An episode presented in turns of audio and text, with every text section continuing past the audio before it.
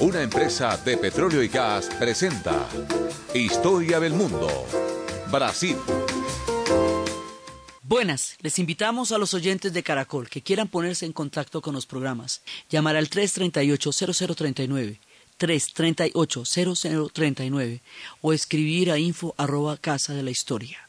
Hoy vamos a hablar de algo muy desconocido, de lo que, de algo de lo que poco o, nada se oye mencionar, pero que forma parte importantísima de los factores que crearon eh, la identidad del pueblo brasilero, el Brasil holandés.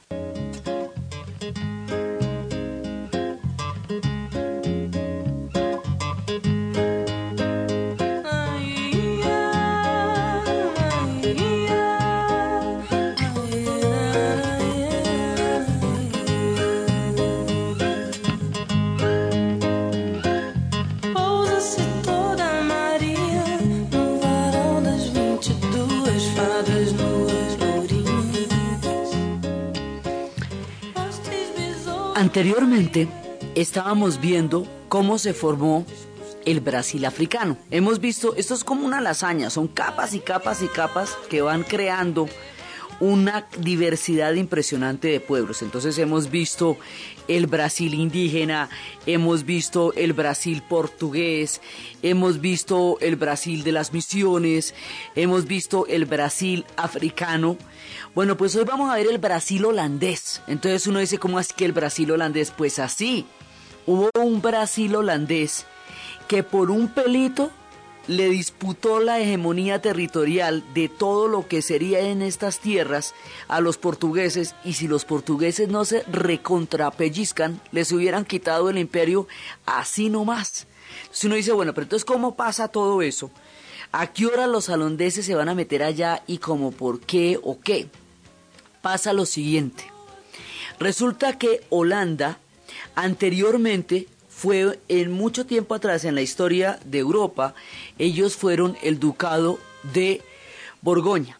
Ese ducado de Borgoña, una hija de, ese ducado, eh, la reina María, se va a casar con Maximiliano de Augsburgo, el de Austria. Y estos dos, María de Borgoña y Maximiliano de Austria, van a tener un hijo que se va a llamar Felipe el Hermoso este Felipe el Hermoso va, se va a casar con la hija de los reyes católicos de Fernando e Isabel, de los de Castilla y Aragón, los propios, los que crearon España, con la que se conoce como Juana la Loca. Entonces, esta Juana la Loca se va a casar con este Felipe el Hermoso, hijo de esta María, y van a juntar el imperio de los Habsburgo con el imperio de los reinos de Castilla y Aragón en España. Y ese va a ser un imperio tenacísimo y el hijo de ellos es Carlos V, aquel cuyo, en cuyo imperio nunca se ocultaba el sol porque abarcaba toda la tierra. Entonces, hasta ese momento todo el mundo era católico. O sea, eran católicos los Habsburgo, eran católicos los, eh, los españoles, no hay problema. Pero en el momento en que estallan las guerras de la Reforma, en que Europa se va a partir entre católicos y protestantes. Esas guerras van a incidir profundamente en la historia de Holanda. Holanda se va a volver protestante y en la medida en que Holanda se va a volver protestante y va a tener toda la influencia de Calvino, como forma parte del imperio español y está rodeada por unos reinos católicos muy fuertes, y como los españoles son católicos, digamos, por definición, como país, como Estado, como cultura, entonces los españoles van a reprimir a los holandeses. Durante mucho tiempo los holandeses quedaron de carambola metidos con el imperio de España por el matrimonio de Juana la Loca y Felipe Hermoso. Entonces los españoles van a utilizar toda España, el imperio español va a utilizar toda su fuerza para reprimir a los holandeses porque son protestantes, para impedir que se riegue el, el cisma del protestantismo, de la reforma. Y Holanda va a ser el Vietnam de los españoles, va a ser el Afganistán de los españoles, va a ser, digamos, el punto de quiebre, porque es que esa guerra no la van a ganar, van a, allá van a invertir lo mejor de sus tercios, eventualmente esas guerras van a llevar a, a la ruina del imperio español, bueno, y se va a armar un tropel entre los españoles, entre España como imperio y Holanda como pequeña nación pero un, digamos, como presidente, tratando de, de, sobrevivir sola, no, no es una nación todavía que forma parte de un imperio, pero tratando de sobrevivir, Holanda va a ser una tierra de navegantes. Y durante todas estas disputas en alguna ocasión pidieron audiencia entre los reyes y dijeron que ahí había unos hombres pidiendo audiencia que parecían mendigos. Entonces ellos escucharon y dijeron, sí, somos los mendigos del mar. Y los conocerían como los mendigos del mar. Esta gente, chiquiticos como son, son un pueblo tenaz, porque han vivido quitándole tierra al mar. Entonces, a través de sistemas de diques, ellos hacen diques para quitarle tierra al mar. Entonces, estos holandeses, que quedaron metidos en la mitad del imperio, de lo que fue el gran imperio español en su época, y que son protestantes y que se van a agarrar con los españoles, eran amiguitos y parceros de los portugueses, porque las circunstancias en las cuales se veían unos y otros amenazados por la hegemonía española eran similares. Los portugueses en la esquinita de la península ibérica, ocupados por España por todos lados, que no tienen frontera y no con España y el resto es el Atlántico, ¿eh? Entonces usted cuando está así rodeado de un país, pues que además es un imperio y que está en plena expansión, pues usted duerme intranquilo, porque es que los tiene ahí encima.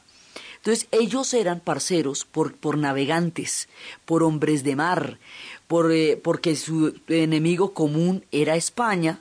Entonces tenían unas relaciones bastante amigables y bastante, digamos, afables en aquella época. Y la guerra entre España y Holanda era tan terrible y el odio que los holandeses le tenían a los españoles era tan terrible que más adelante cuando vienen, cuando se instauren las tradiciones de la Navidad, si los niños no se portan bien, dicen en Holanda, dicen que llega Pedro el español y le roba los juguetes, se les lleva los regalos. Imagínense cómo era el odio entre, en ese momento, entre los españoles y los holandeses. Pero va a ser un punto de quiebre permanente. Entonces, aquí viene el carambolazo tremendo. Resulta que Portugal, en una época uno de los reyes de Portugal, se va a ir de puro romántico y de puro apasionado a defender la fe de la cristiandad frente a los moros del norte de África que le quedan a los portugueses enfrente, y resulta que al hacer esa vuelta lo mataron. Al matarlo quedó sin, eh, sin rey Portugal al quedar sin rey Portugal le dieron un papayazo a España, que era el que estaba esperando desde hacía cualquier cantidad de tiempo, y de una vez llegaron los españoles y la aprovecharon, el imperio español la aprovechó de una. Y la aprovechó de una fue que invadió Portugal y se lo anexó. Y hubo una época en que Portugal estuvo anexado a España estuvo dependiendo de España, que era lo que más les tenían terror ellos en la vida, pues tenga, entre 1580 y 1640, España ocupó Portugal y estuvo con toda la península dentro de ella. En ese momentico, cuando pasa eso, Portugal pasa a ser enemigo de Holanda, porque sencillamente forma parte de España, así de simple. Entonces, como forma parte de España, entra a ser enemigo de Holanda y Holanda empieza a atacar a sus enemigos donde los ataca en el continente y en ultramar. Holanda va a atacar permanentemente a España a través de la piratería. Eso es lo que todo el tiempo va a hacer junto con los franceses y los ingleses, pero ellos de su propia cuenta se dan, están encantados con el cuento de la piratería. Entonces se había fundado una compañía que se llamaba la Compañía de las Indias Occidentales. Esa se fundó, esa compañía se había venido fundando y era una compañía que tenía capitales de, calvinistas, eran empresas privadas, digamos, eran pequeños inversionistas calvinistas privados que habían creado esa compañía. Esa compañía se va a conseguir la concesión para explorar lo que va a ser África y lo que va a ser Brasil. Ellos se consiguieron esa concesión para poder exploración de América y de África, se consiguieron un monopolio, esta sociedad de capital abierto, durante 24 años para explorar América y para explorar África. Y con eso se van metiendo en el Brasil. y se van metiendo y se van metiendo de a poquitos. Esto dura bastante tiempo y esta compañía no da muchos dividendos, entonces se, va a financiar es con los barcos piratas. Una vez un barco corsario fue y, atacó, con lo, con, lo, que atacó unos barcos, con eso lograron pagar el, a los inversionistas. Y con esa, con la plata que le van a tombar a ese barco español y con lo que van a pagar a los inversionistas van a desarrollar el capital para empezar a pensar en una invasión en Pernambuco, Brasil. Y ellos permanentemente están en apuros, inclusive en uno de los déficits que tuvieron los de las compañías de las Indias Occidentales, tuvieron que venderle a los ingleses una islita, más adelante una islita que tenían, que llamaban Manhattan. Y esa Manhattan que llamaban ellos, que le decían Nueva Ámsterdam, al comprarla los ingleses para solventar una deuda que tenía en ese momento la compañía holandesa, pues la compraron y le cambiaron del de un nombre por otro nombre que a los ingleses les gustaba más, que se llamaba Nueva York. Y así es que va a crear esa ciudad en manos de los ingleses y, eh, del futuro Estados Unidos. Originalmente era una ciudad que habían conquistado los holandeses. Los holandeses van a conquistar un imperio bastante grande. Ellos van a llegar a Indonesia y van a conquistar Indonesia ellos van a llegar a Sudáfrica y son los primeros que van a crear un, una, un imperio eh, europeo en el África del Sur. Y entonces ahora están por el Brasil y se están metiendo en el Brasil y están pensando en una invasión grandísima y eventualmente van a ocupar zonas importantes del nordeste brasilero y de toda la parte de Pernambuco y Bahía y al ocupar zonas de Brasil empiezan a mellar de alguna manera la hegemonía portuguesa y van empezando a meterse poco a poco en eso y ahí es donde empiezan los problemas y las confrontaciones y ahí es donde empieza la historia del Brasil holandés.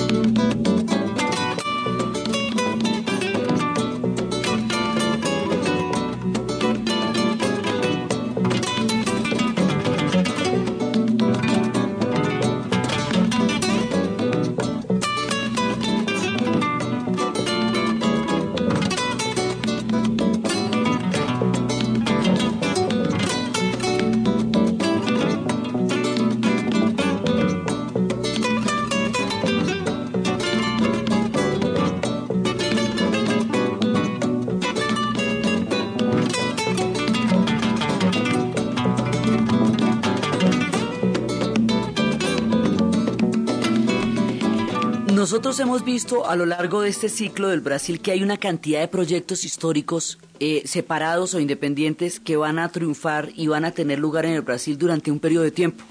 Por ejemplo, el tiempo en que estuvieron las misiones jesuíticas y dejaron todo un, un legado cultural.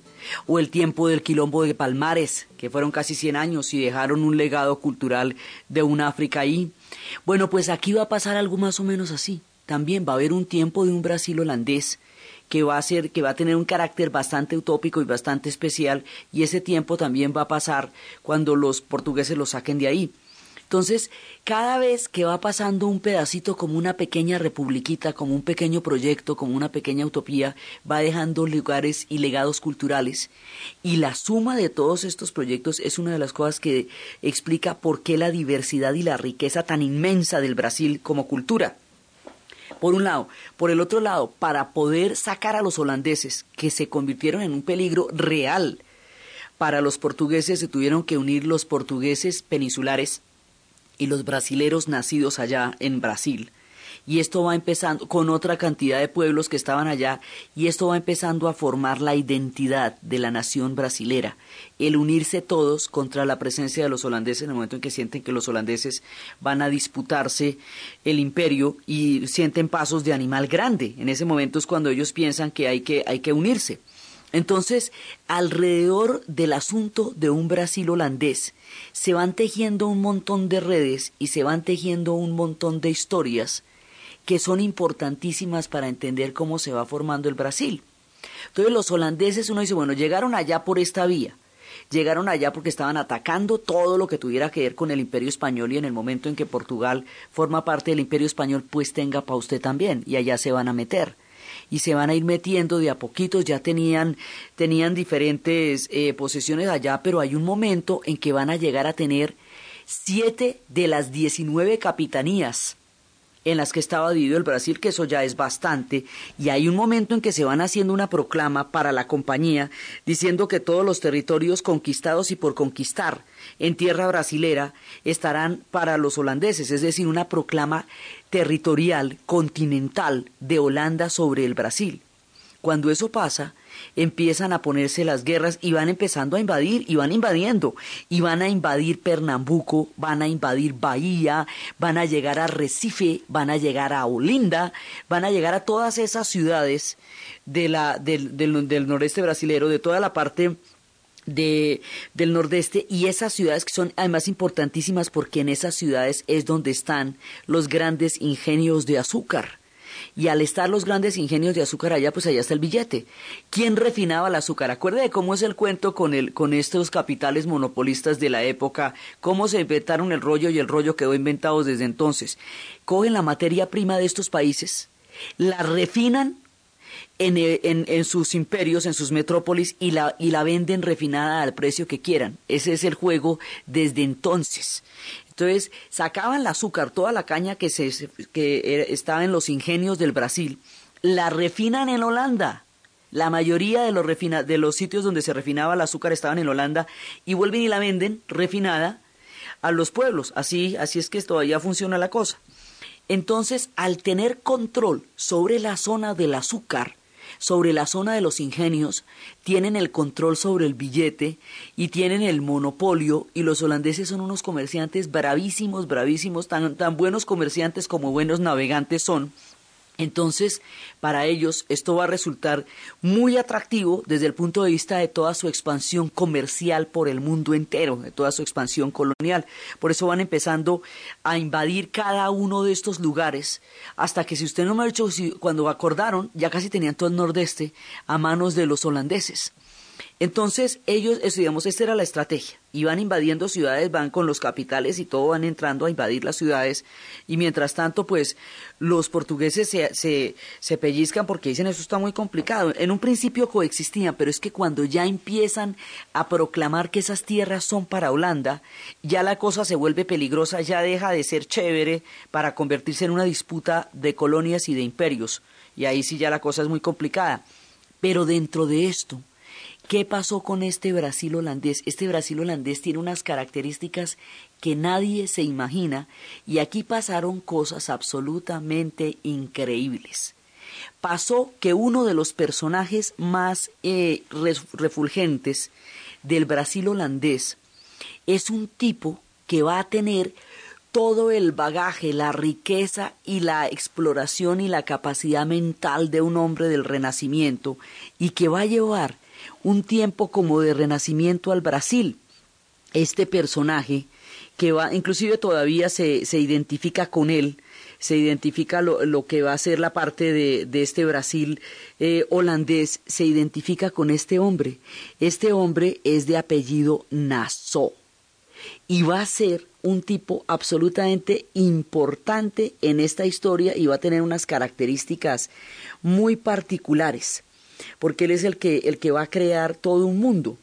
En la suya va a ser una era, la era de Naso. Es más, cuando ellos salgan de allá, cuando los expulsen y cuando tengan que salir de allá, y sean expulsados hacia las Antillas, porque primero están en el Brasil y luego los expulsan hacia las Antillas, y ya cuando los expulsen en las Antillas se van a quedar con, con solamente con la, con la Guayana holandesa y con Aruba, Manoaire, Curazao y la isla que lleva el nombre de este señor que era el propio de todos los propios. El señor se llamaba, era el conde Joao Mauricio de Nassau. La isla que finalmente es con lo que se van a quedar los holandeses. Una de las cositas con las que se van a quedar en las Antillas se llama por él Nassau, por eso se llama así la isla de Nassau. Este personaje, Joao Mauricio de Nassau, era un príncipe del renacimiento de los trópicos, un tipo bien especial entonces, él tenía, bueno, tenía parentescos con todos los grandes, con las grandes coronas europeas, y eso lo llevó también a ser considerado como, a ser nombrado eh, en las tierras del Brasil. Este tipo era de una, de una capacidad, él va a generar todo un imperio científico, él va a crear una cultura de ciencias naturales, una cultura de estudios de los pueblos, de las, de las culturas, de la pintura. Él va a ser, digamos, un favorecedor de las artes, va a ser un mecenas y en su tiempo se va a producir una especie de renacimiento por la cantidad de gente que él va a llevar. Él, en lo personal, era un tipo, también había estado en Angola y todo, era un tipo que había estudiado cualquier cantidad de cosas, era, conocía de todo, conocía de todo, conocía de la naturaleza, de la astronomía, de la matemática, de la cartografía, conocía de las buenas maneras, conocía de la medicina, tenía conocimientos de todo, realizó estudios en docencias tropicales, en medicinas brasileras, realizó de toda clase de estudios y llegó, entonces por eso era un tipo tan universal como era un tipo tan universal, empezó a crear un imperio, digamos un pequeño imperio, un pequeño proyecto, con toda la universalidad que él tenía en la cabeza, llevando los genios más grandes de la época que él conocía para el Brasil. Y esos genios van a formar una riqueza impresionante en el Brasil, y este tipo va a crear un equilibrio político bien importante, porque una vez que se establece allá, lo que va a hacer es refinanciar a los señores de los ingenios azucareros, que a los empresarios que se vean en problemas, el tipo los refinancia. De esa manera se los va ganando. Los protege del agiotismo de los prestamistas, a los que muchas veces se veían sometidos, entonces los protege y regula que no se vaya a, a salir de proporción los préstamos. Crea un clima de tolerancia religiosa para que los conflictos que están desgarrando Europa no vayan a desgarrar el Brasil y sobre un clima de paz, de concordia y de tolerancia va desarrollando un proyecto artístico gigantesco. Y en este punto vamos a una pausa comercial.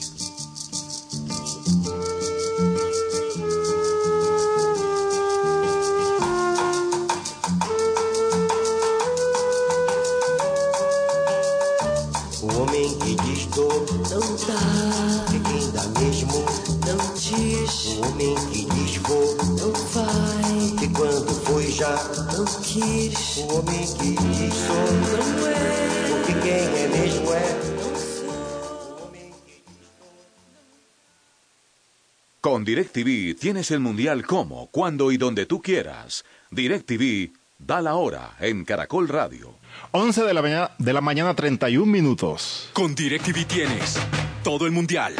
Y ahora todos los jugadores para cambiarlos, coleccionarlos y ser el primero en llenar el álbum Panini. Panini te trae un kit con un álbum más una caja de láminas suscribiéndote a DirecTV con grabación y alta definición. Acércate ya a nuestros puntos de venta. Compra ya. Numeral 332. DirecTV te cambia la vida. El kit Panini es válido para clientes nuevos en planes con tecnología Plus HD Oro Max. La entrega del álbum y las láminas se realizará en la dirección de instalación del servicio de televisión. Promoción válida a nivel nacional del 1 de abril al 31 de mayo de 2014 o hasta agotar existencias. 3.500 unidades disponibles. Mayor información visita directv.com.co términos. Última hora Deportiva Caracol. En Inglaterra, en la fecha número 36, Arsenal le ganó un gol por cero al West Bromwich. Y en el minuto 73, el Chelsea empata 0 por 0 con el Norwich City. Y en España, en 77 minutos, el Levante le está ganando dos goles por cero al líder Atlético de Madrid.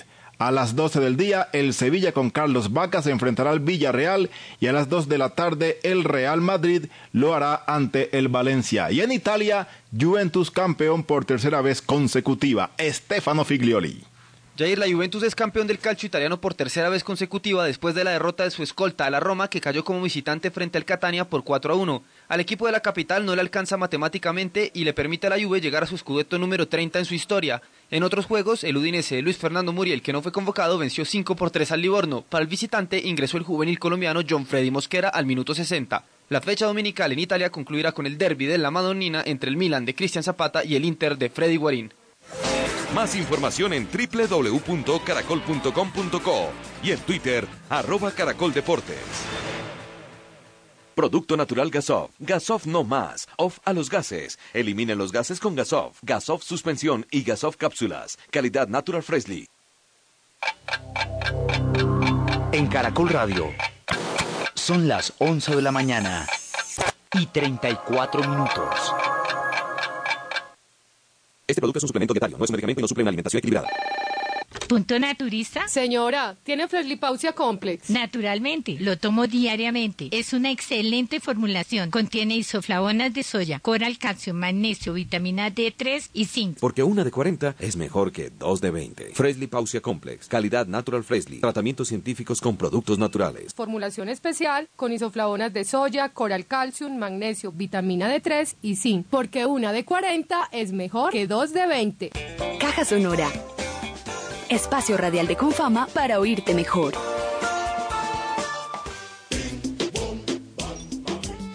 Yo creo que a la mayoría de los artistas les ha pasado que Dedíquese a estudiar, mijo. Él es Rana, integrante de la agrupación Zona Prieta, y se refiere a lo que los artistas experimentan cuando muy jóvenes optan por la carrera musical. Él, sin embargo, dice que progresar en esa dura elección está en uno mismo. Primero uno debe creer que esto es algo que funciona para la vida de uno y después los demás creerán. Y asegura que esto aplica para cualquier elección humana, pues siempre habrá quien diga que el camino escogido no es el correcto. Y en todo eso lo más importante será siempre que cada individuo persiga sus metas. De no hacerlo, según Joe, otro integrante de la banda, padecerá un mal que hoy afecta a muchos colombianos. El que hace lo que no le gusta es un desocupado más.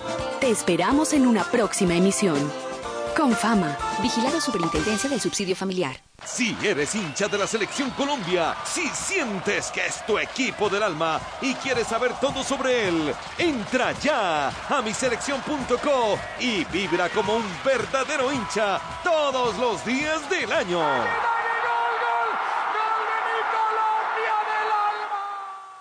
Ha llegado su concesionario Ferautos Renault las nuevas cajas de cambios con tecnología de punta de Fórmula 1, triptónicas, inteligentes y autoadaptativas. Renault Ferautos le invita a conocer la verdadera tecnología mundial de punta en los vehículos Renault. Venga ya a Ferautos Renault Duitama y Sogamoso.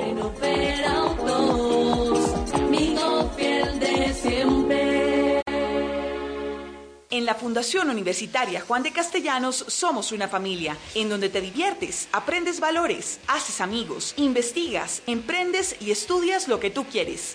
Carrera 11, número 1144 en Tunja. PBX 742-2944. www.jdc.edu.co. Fundación Universitaria Juan de Castellanos. Tu familia en Tunja. Empieza el programa Zuluaga Presidente para ser una Colombia distinta. Zuluaga Presidente. Oscar Iván Zuluaga es economista, con máster en finanzas públicas en Exeter, Inglaterra.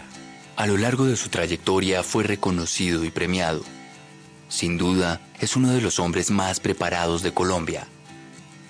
Fue alcalde de su pueblo, en Caldas, donde obtuvo del Banco Mundial un reconocimiento por su trabajo para reducir la pobreza. Presidente de una compañía siderúrgica, fue elegido uno de los mejores ejecutivos del país.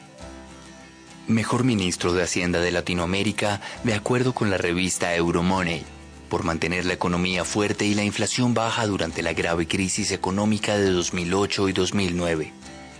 Firme, decidido y con experiencia, Zuluaga está listo para ser el presidente que va a poner a Colombia en orden, con la paz que la mayoría quiere, inclusión social, educación y seguridad para todos. Es importante que todos los colombianos entendamos que si la seguridad está mal, el país anda mal. La inseguridad espanta la inversión, reduce el empleo, compromete el crecimiento. La inseguridad asusta el campo, llevando a miles de personas a migrar a las grandes ciudades, congestionando los hospitales, las escuelas y aumentando los cinturones de pobreza. Para que Colombia vuelva a crecer a tasas altas, es muy importante que el campo crezca. Los campesinos requieren seguridad, pero también crédito e insumos baratos, infraestructura y educación. Con Uribe Colombia construyó ocho años de seguridad y desarrollo social. Este tiempo puede volver y va a volver. Nuestra propuesta es garantizar la tranquilidad en el campo y en todo el país para tener una Colombia distinta, segura y en paz. Zuluaga presidente. Con Efecti, cualquier colombiano puede hacer sus giros, pagos y recargas. Efecti te da la hora en Caracol Radio. En Caracol Radio son las 11 de la mañana y 39 minutos.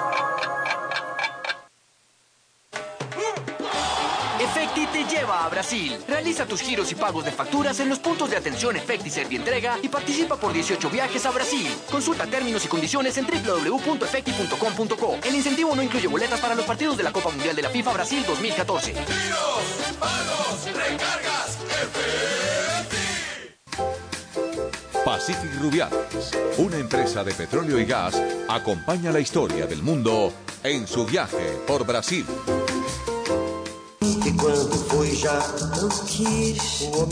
Continuamos en la historia del mundo con Diana Uribe.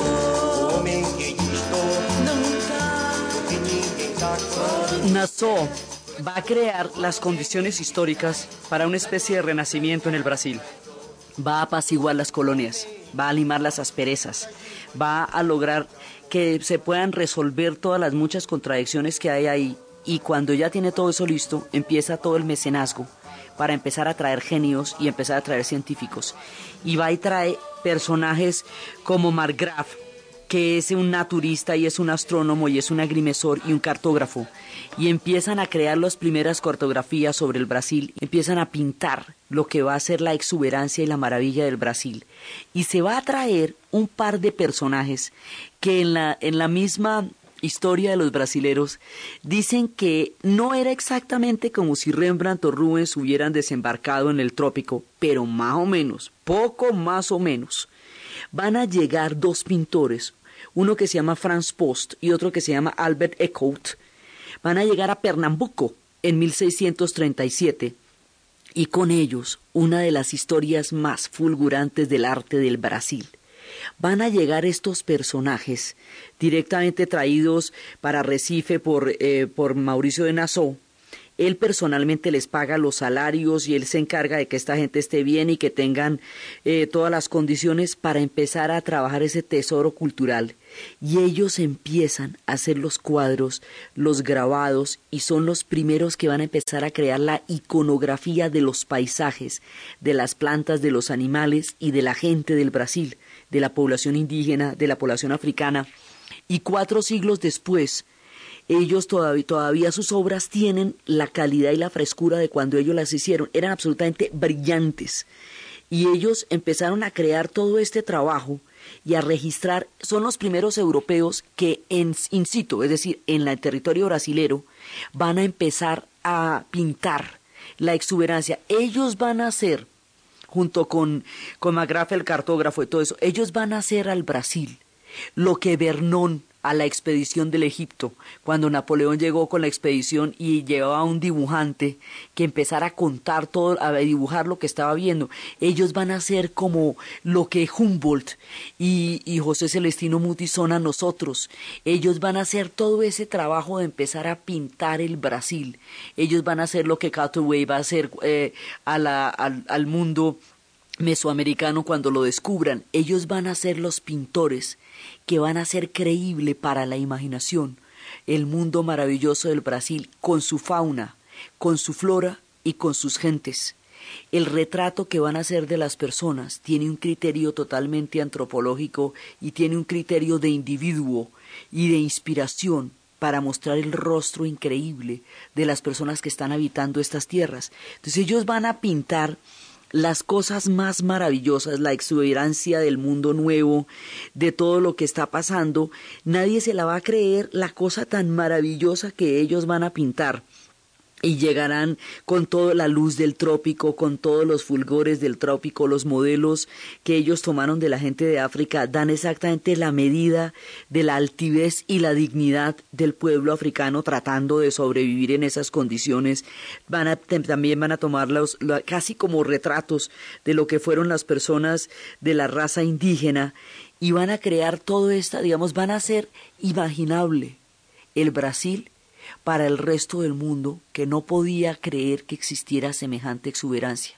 Estos dos pintores son los que le van a dar al mundo el primer retrato del Brasil y se empiezan a hacer los primeros mapas y se empiezan a hacer composiciones musicales y empieza a crearse todo un mundo del renacimiento alrededor de la figura de Nassau y esto es una era absolutamente floreciente en la que va a haber concordia, en la que va a haber equilibrio, en la que va a haber paz, protección a las artes, florecimiento, conocimiento en ese Brasil holandés ahí en ese Brasil holandés que en este momento se estaba fundamentalmente en Recife y que estaba en Olinda, estaba, digamos, esto en el actual estado de Pernambuco, era donde estaba todo esto, era donde tenía lugar toda esta cantidad de exuberancia.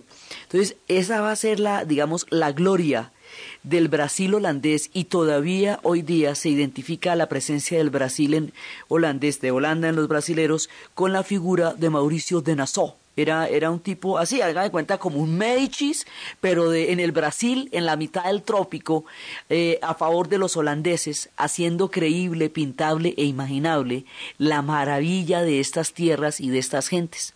Entonces, el tipo era un propio y mientras él estuvo allá, la cosa estuvo bien, pero es después de que él se va, cuando, cuando él se va de, del Brasil, cuando lo revocan y se va del Brasil. La gente protesta la cosa más impresionante que cómo van a llevar a Nassau, que la, obra tan maravillosa que él dejó no le va a poder sobrevivir. Entonces fíjese que aquí hay pequeñas utopías culturales de grandes proporciones espirituales. Digamos, esto llegó a tener un estado de esplendor como el que una vez llegaron a tener las misiones jesuíticas, cuando hicieron todo ese contacto con la cultura de la gente tupi guaraní eso fue también fue una cosa de una de una diversidad artística y cultural importantísima.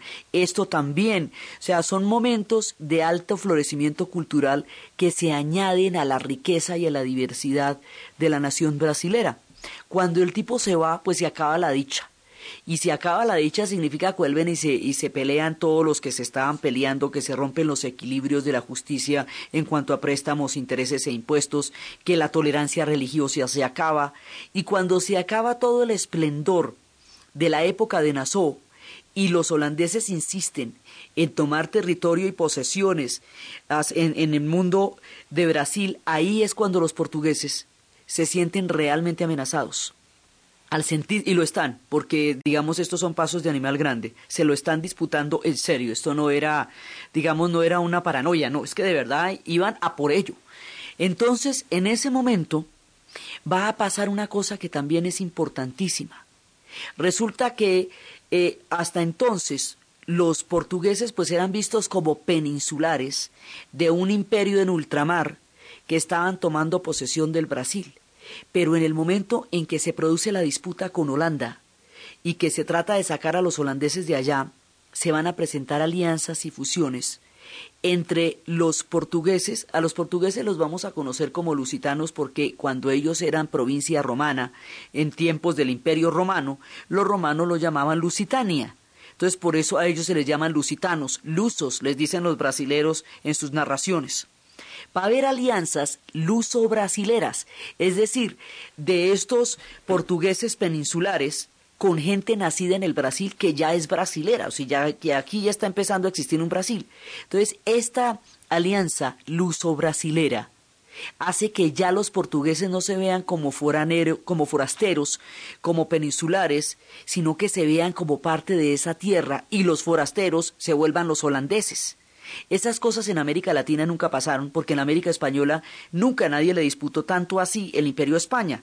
Pues hubo problemas en La Habana y hubo problemas en las islas y destrucción de Portobelo y tal, pero el imperio nunca se vio amenazado de esa manera por otro imperio que quisiera una tajada igual de grande o toda la tajada a la vez. Nunca. Entonces, por eso para nosotros los peninsulares pues son simplemente los, los españoles. Para ellos, este conflicto, las guerras contra, contra la presencia holandesa, es la que le cambia el carácter a los portugueses y los vuelve luso-brasileros. Los va, los va creando, va creando una causa común que va creando la identidad entre los brasileros y los portugueses, por un lado. Por el otro lado, también pasa una cosa y es que empiezan, como los portugueses siempre son poquiticos, ellos son muy valientes, pero son muy poquiticos en términos de población. Siempre necesitan aliarse con muchos pueblos para sacar adelante sus grandotes proyectos, siendo ellos poquitos.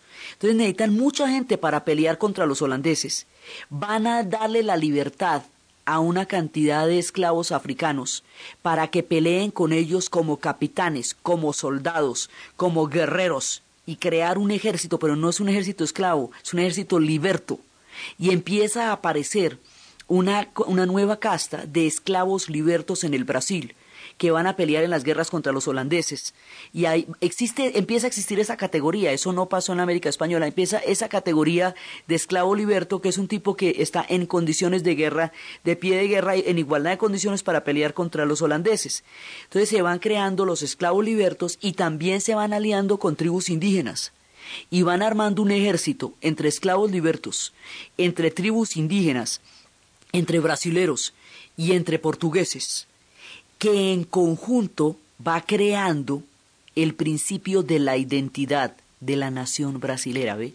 Aquí se va dando a partir de un enemigo común, que es Holanda, a partir de una lengua común, que es el portugués en la que se van a entender todos. Los africanos ya habían decidido entenderse en portugués porque hablaban tres mil lenguas. Con los indígenas, pues la cosa también era de una diversidad enorme. Entonces nos vamos a poner a hablar portugués todos y el portugués va siendo uno de los sustentos de identidad fundamental. Y las guerras contra Holanda les van dando un nivel de cohesión muy poderoso. Además, el hecho de ser católicos también es, muy importante porque el carácter católico del Brasil es determinante es de las cosas, digamos, que, que a ellos los une profundamente, es la religión católica, porque los portugueses son católicos y los brasileros lo van a hacer. Tienen muchas religiones africanas en su interior, pero son fundamentalmente, confesionalmente católicos. Entonces, aquí se va formando un núcleo de identidad a partir de la amenaza que los holandeses van a suponer como imperio y como reclamación territorial sobre el mundo del Brasil portugués y esa es como la función más importante que van a cumplir estas tierras, esa, esta, este episodio.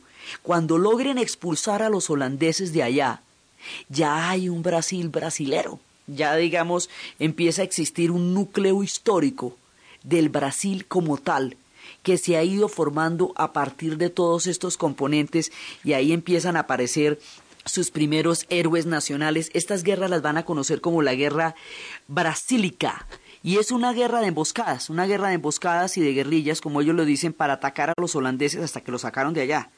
Porque si no, pues los holandeses hubieran tomado el Brasil y sería, no sé, sería una América holandesa. Entonces, ahí es cuando les aparecen a ellos grandes héroes que van a formar parte de, de, la resistencia contra los holandeses. Y entonces está Joao Fernández Vieira, que es uno de los, de los adalides de la lucha contra ellos. Van a ver también jefes del mundo indígena y jefes del mundo negro que van a luchar con ellos. Camarao, que va a ser un tipo de origen tupí. Eh, Matías de Alburquerque va a ser el conocido, uno de los más, es hijo de negros libertos, de esclavos libertos, y va a ser uno de los de la resistencia más grande.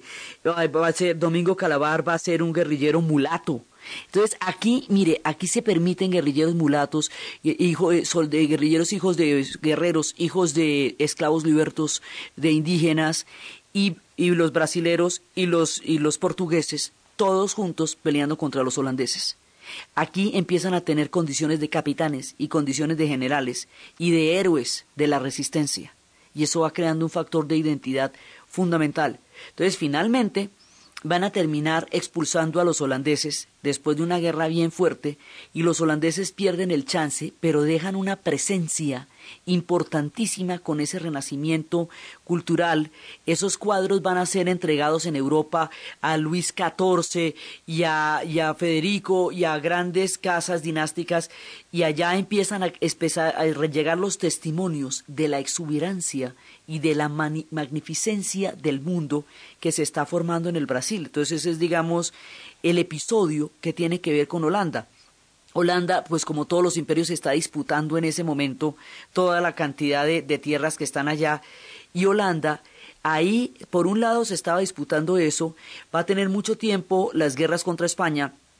Finalmente, la manera como ellos van a derrotar a los españoles en, su, en sus propias tierras es que a partir de la ciudad de Leiden, un día, va a haber un cerco de los tercios españoles hacia Holanda y en ese cerco de los tercios españoles, lo que van a hacer los holandeses es siempre lo que hacen siempre cuando los van a atacar.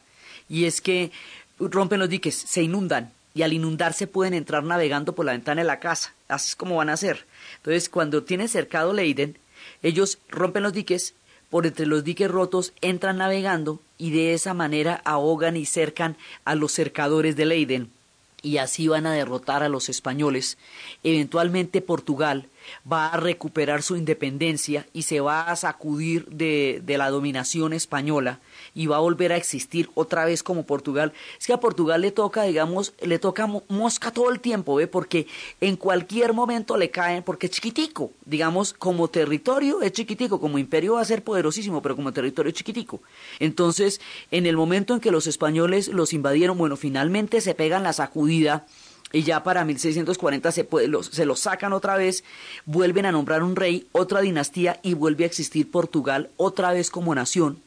Eventualmente los holandeses van a derrotar a los españoles, finalmente los sacan de allá después de toda la cantidad de guerras mediante el viejo truco de romper los diques e inundarse ellos.